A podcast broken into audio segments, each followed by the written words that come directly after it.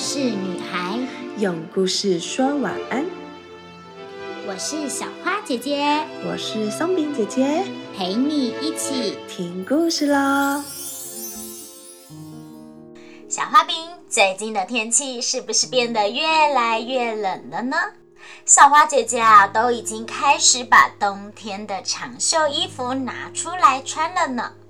大家也都要注意保暖，以免感冒，可就糟糕喽。今天的故事啊，就发生在一个寒冷的地方，我们一起来听听看吧。安徒生《冰雪女王》。从前有一个恶魔，打碎了自己的镜子。镜子的碎片到处飞，粘到谁的身上就会变得冷酷无情。在一个大城市里，有一对亲如兄妹的好朋友，男孩叫加一，女孩叫格尔达。他们呐，一同玩耍，一同吃饭，一同做好多好多的事情，是最好最好的朋友了。可是有一天，他们正坐在楼顶上唱着诗歌的时候，一块镜子的碎片随着风咻飘进加一的眼睛。加一立刻变成了无情的人，心也变成了冰块。他经常恶作剧，欺负、嘲笑格尔达。有一天，当嘉一正在滑雪，突然冰雪女王出现了。她用魔法让他忘记了所有的事情，还把他带走。Oh no！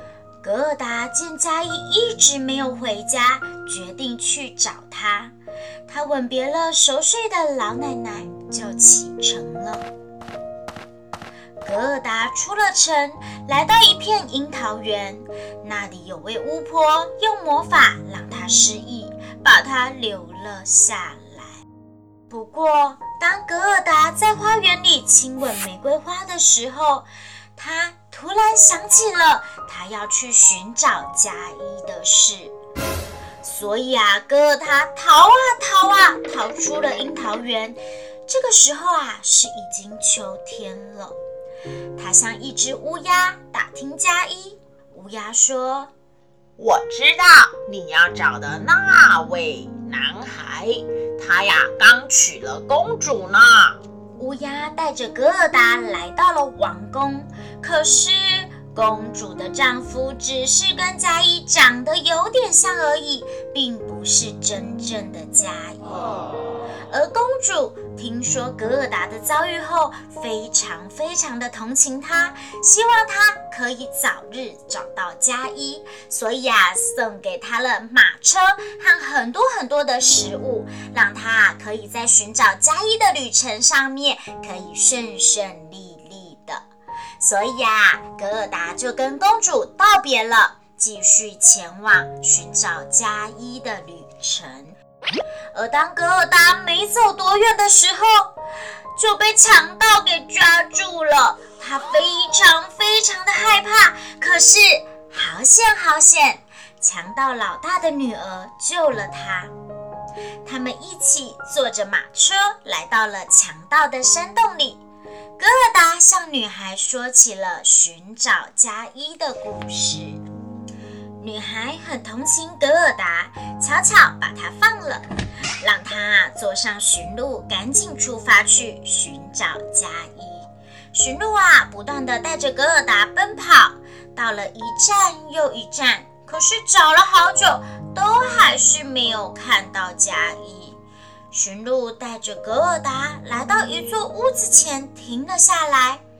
这个时候，有一个好心的女人刚好走了出来，她指点他去寻找一位芬兰的老太太。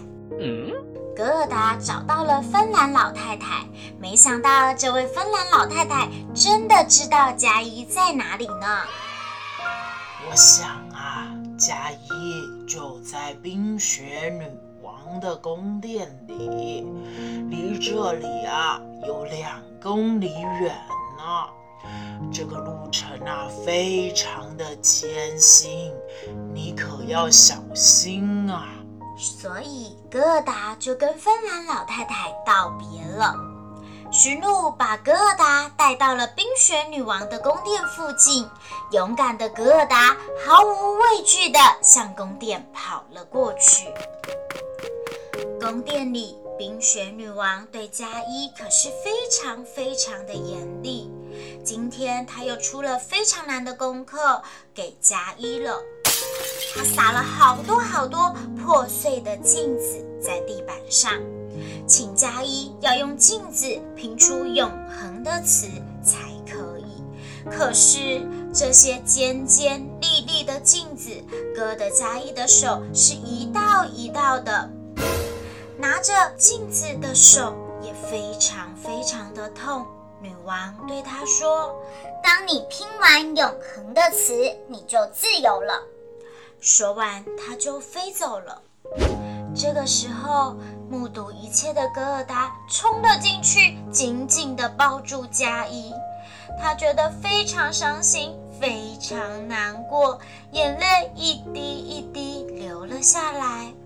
他的热泪融化了佳一心里的冰块，使佳一恢复记忆了。他们一起同心协力地拼出了两个字：永恒。佳一自由了。他们回到家，老奶奶正在玫瑰花下等着他们归来。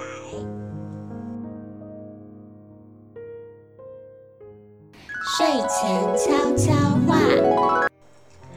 小花饼故事说完了。冰雪女王的故事有没有让大家感受到友谊的可贵，而且倍感珍惜呢？听完故事以后，也可以把这个故事分享给你的好朋友哦。那么现在我们要来问问题了。第一题，听完故事有感受到加一和格尔达的友谊吗？小花饼有没有好朋友呢？第二题。镜子的碎片会让人变得无情残酷。小花饼喜欢这样的人吗？第三题，每个人的个性气质都不相同。小花饼是什么样的个性呢？在这个世界上的每个人都值得温柔以待。试着同理，友爱他人，相信就不会是冷冰冰的世界了。希望这个冬天，小花饼们都可以是非常温暖的度过。